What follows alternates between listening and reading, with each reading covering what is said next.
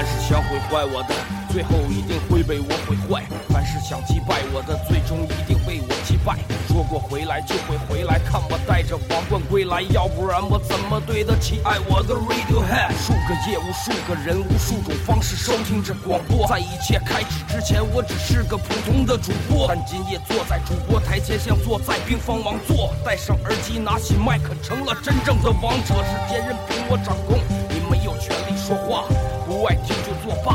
我仍然嬉笑怒骂，让你知道海盗的电台到底有多可怕。我让你知道国王的演讲到底有多伟大。曾经也像你背着书包孤独的走出了教室，孤独的走向食堂，又孤独的走回了寝室，孤独的打开广播，以为孤独是多么可耻。可事到如今，孤独的我却成了天之骄子。我没有时间陪你浪费无聊的生命，也没有时间陪你探见那些涂炭的生灵。我没有必要向你解释，偏执是一种病。孤独的王在孤独的夜，孤独的前进。